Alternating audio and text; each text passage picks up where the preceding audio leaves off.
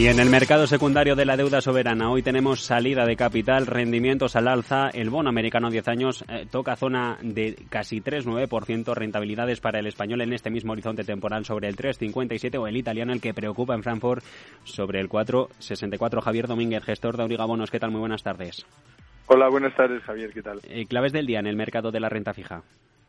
Sí, pues efectivamente, bueno, yo, creo que la renta fija está siguiendo un poco los compases de lo que, o, por lo menos la renta variable está siguiendo los compases de lo que ocurre en la renta fija, porque en definitiva eh, parece que los, las subidas de los tipos, eh, por fin el mercado se da cuenta de que vienen subidas de tipo de interés de manera consistente y que no va a ser flor de un día, sino que esto se va a alargar a, lo largo del tiempo, porque la inflación eh, de momento es muy elevada. Entonces, Em, pues esto es un poco lo que acompaña todo. Unos los bonos se ven más o menos afectados porque sí que es verdad que están relativamente contenidos porque hoy por ejemplo eh, vemos el bono alemán como muy bien apuntabas que se ha estado moviendo con de 2.45 a 2.50 es decir cinco puntos básicos de oscilación sobre todo más ahora en este compás del mercado porque ha venido también Wall Street o por lo menos el mercado americano bastante fuerte. Entonces,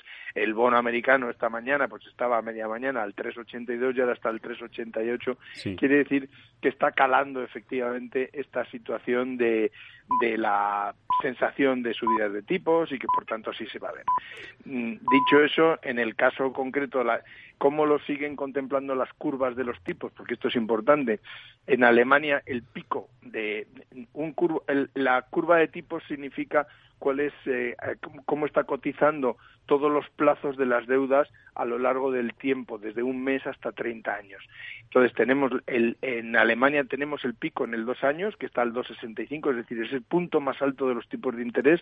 Ahora mismo está en el bono alemán, está en el dos años, el 2,65, y en el caso de USA está en el seis meses, en el 4,75 teniendo en cuenta que, sin embargo, la curva en, en la España está positiva y va del 0,68 que está al mes hasta el 3,91 el 30 años subiendo. ¿Qué quiere decir esto? que en el caso de Alemania se considera, el mercado considera que en el dos años es donde va, dentro de dos años es cuando puede haber un punto de inflexión de caída de tipos, y en el caso de Estados Unidos es en seis meses por, esa, por esos picos que es el punto más alto en este momento. Quiere decir que las curvas no son tales, sino que son, en el caso de Alemania y Estados Unidos, tienen como una montaña inicial y luego ya bajan. ¿eh? Nos estamos encontrando en una situación en la que el mercado, por un lado, eh, en cuanto a, la subida de los intereses de los bonos de los últimos días, en el que el mercado aplaude la desaceleración, pero luego tiene miedo de que nos pasemos de frenada. Bueno, yo, yo creo que el mercado no aplaude nada porque lo cierto es que, y lo además lo dicen los mismos del, de los bancos centrales, tanto de la FED como del BCE, lo que dicen es que ellos lo que van a hacer es subir los tipos de interés en la medida en que se, en que tengan, se vayan viendo los datos que se van generando.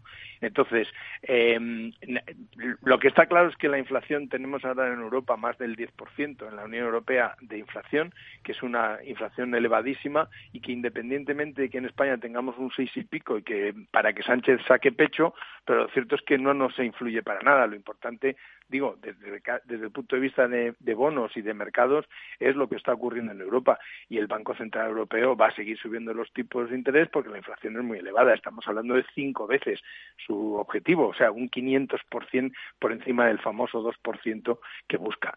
Y, y, lo dice, y lo ha dicho Guindos y lo ha dicho la señora Lagarde eh, muchas veces, que ellos no saben lo que van a hacer, sino que más bien lo que van a hacer es tomar medidas en base a los datos que vayan saliendo. Por tanto, eh, ¿Va a haber recesión? Pues probablemente no, será una eh, bastante marginal, porque sí que es verdad que el mercado está tirando y que las, las empresas están teniendo buenos resultados, etcétera. Veremos a ver el primer trimestre, ¿no? Pero de momento yo creo que no nos vamos a pasar de frenada y que lo que va a seguir es una subida de tipo de interés. Año de crisis de deuda, lo hemos visto en el Reino Unido con aquel modelo Thatcher, en Japón, dos alternativas a una crisis eh, que amenaza también con llevárselo todo por delante. Eh, ante las amenazas de que antes o después se iba a quebrar, las salidas han sido dos, o más deuda o más austeridad. Eh, ¿Con qué modelo se quedan? ¿Con el británico o con el nipón? Pues es muy interesante. Eh, evidentemente los eh, japoneses eh, hacen oídos sordos a qué es lo que está ocurriendo en su mercado, tienen un, un 250% de deuda sobre el PIB. Eh, lo que pasa es que es Japón y es, un, es una rara avis, y, porque eso no se lo aguantaría nadie, pero Japón lo que hace es que compra el propio, el propio gobierno japonés compra su deuda y se queda en un modelo rarísimo. El de Thatcher, pues el de Thatcher es el de la austeridad y es el de a sufrir un poquito, porque evidentemente cualquiera que está sobreendeudado, como está ocurriendo con la mayoría de los países, estamos sobreendeudados, pues lo que hay que hacer es como no puede ser de otra forma, es recortar el gasto público. Hay que reducir al máximo el gasto público y hay que hacer una subida de tipo de interés para, para de alguna forma, parar esta sangría y es así, y no hay otro modelo.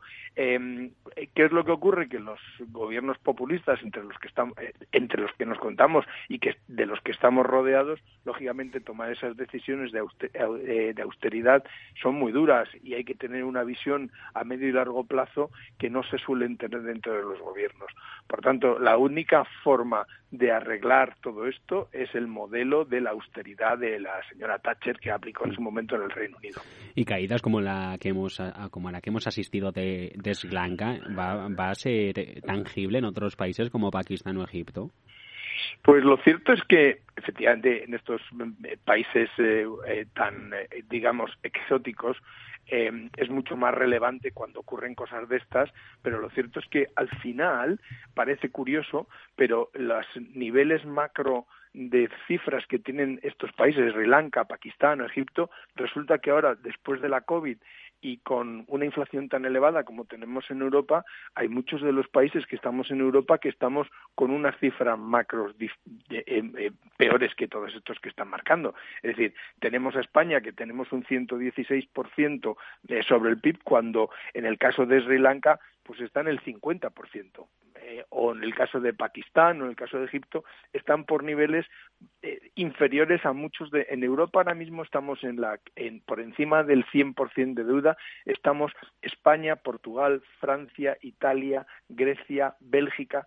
De manera que estamos un montón de países por encima de, eh, del 100% del PIB con una inflación del 10%. De manera que, o sea, estamos en muchas peores condiciones que a lo mejor si cogemos las cifras macro.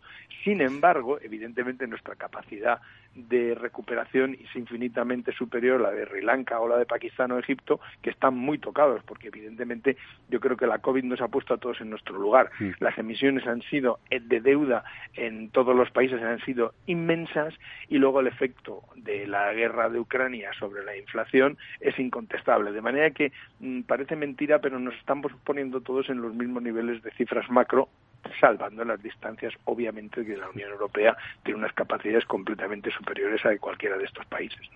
Si ponemos el foco en nuestro país, las emisiones de deuda sostenible para financiar proyectos englobados en iniciativas medioambientales, sociales, las ESG, eh, eh, se han reducido en el último año un 46%, al menos durante el primer semestre, eh, por las menores emisiones del Tesoro. el interés por lo verde va a ser el gran caballo de batalla, el que va a tirar en deuda en el 23 y, y el foco en el que va a tener que poner el Tesoro en los próximos meses? Bueno, lo de la, eh, eh, o sea, las inversiones sostenibles, obviamente, entre a igualdad de emisión, una emisión eh, supuestamente sostenible contra una no sostenible, obviamente, si las condiciones son las mismas en términos de riesgo y de rentabilidad, pues lógicamente eliges la sostenible. Pero sí que es verdad que yo creo que primero se tienen que despejar muchas dudas sobre las capacidades o si el resultado final va a ser sostenible o no. que no haya greenwashing. Claro, el greenwashing, mientras no se despejen eh, finalmente todas las realidades eh, de ese estilo, eh, de, de, cuál es el destino final, porque una cosa es cuando tú compras unos bonos y te dicen que van a ser sostenibles, que van a ser verdes, luego lo que pasa es que si el bono es a 10 años tendrás que hacer el seguimiento durante esos 10 años de que realmente las inversiones son sostenibles y son verdes, etcétera, etcétera. Pero me temo, o por lo menos la sensación que pueda haber, por supuesto si a ti te dicen tú eres un fondo y tienes que cumplir con una inversión sostenible, pues te vas a las emisiones sostenibles y vas a pagar el green, que es de alguna forma puede haber una cierta prima eh, sobre unas emisiones tradicionales. Pero lo que pasa es que no creo, no, no tengo la sensación de que todo el mundo hace el seguimiento a lo largo de toda la vida de los bonos, de que realmente el destino final de esos fondos se han dedicado a proyectos sostenibles como tal, porque es que es muy difícil. Por tanto, eh, en la medida en que te dicen que es sostenible, que va a ser sostenible y las condiciones son iguales o mejores, pues al sostenible, lógicamente, no puede ser de otra forma, ¿no? Esa es, esa es la realidad. Y sí que es verdad que se va a hablar de muchas emisiones sostenibles porque son mucho mejores, eh, o por lo menos están muy de moda, ¿no? Así. Sí. ¿Qué, ¿Qué, le parece la emisión de manera breve en el mercado alternativo de renta fija, en el MARF eh, de Eurofilms, de 30 millones de euros para diversificar fuentes de financiación?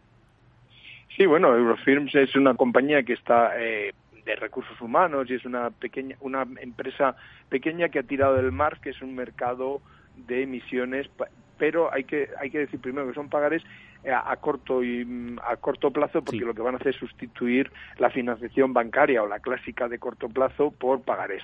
Son pagarés y son para inversores cualificados. Quiere decir que el, nominal mínimo es de 100.000 eh, eh, euros.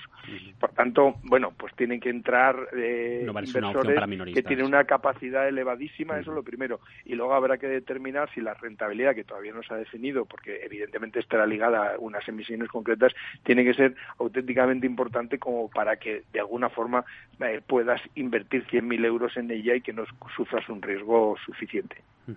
Con esto nos quedamos. Javier Domínguez, gestor de Auriga Bonos, ya después de habernos puesto cara el otro día en la redacción, un saludo y feliz año. Correcto. Un abrazo muy fuerte y feliz año, sí, señor Javier. Gracias.